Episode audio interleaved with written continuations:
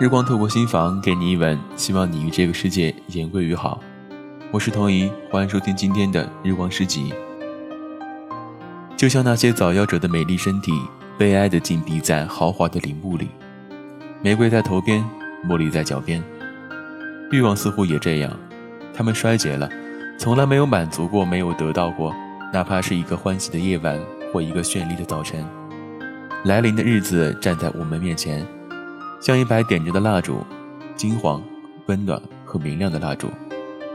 逝去的日子留在我们背后，像一排被掐灭的无光的蜡烛，最靠近的正在冒着烟，冰冷、融化、弯下来。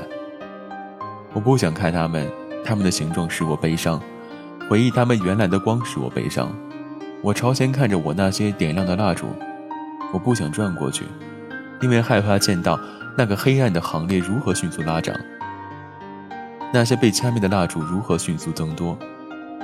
在月亮升起时，女人们穿着花衣服闲逛。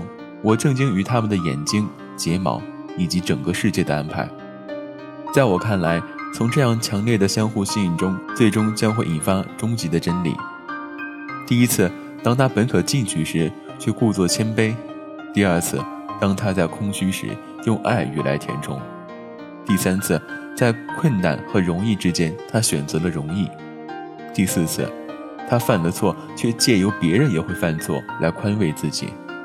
第五次，他自由软弱，却把他认为是生命的坚韧。第六次，当他鄙夷一张丑恶的嘴脸时，却不知那正是自己面具中的一副。第七次，他侧身于生活的污泥中，虽不甘心，却又畏首畏尾。我已犯下了一个人能够犯下的最大的罪，我从来不曾快乐。愿遗忘的冰山把我拖走。让我消失，毫不留情。我的父母将我孕育，是为了生命这豪迈而又美丽的游戏，为了泥土、水、空气、火。我辜负了他们，我不曾快乐。成就的不是他们年轻的意愿，我的心灵追求那些对称的一意孤行，即艺术，只会编织无谓之物。他们留给我勇气，我不曾勇敢。他们并未离弃我。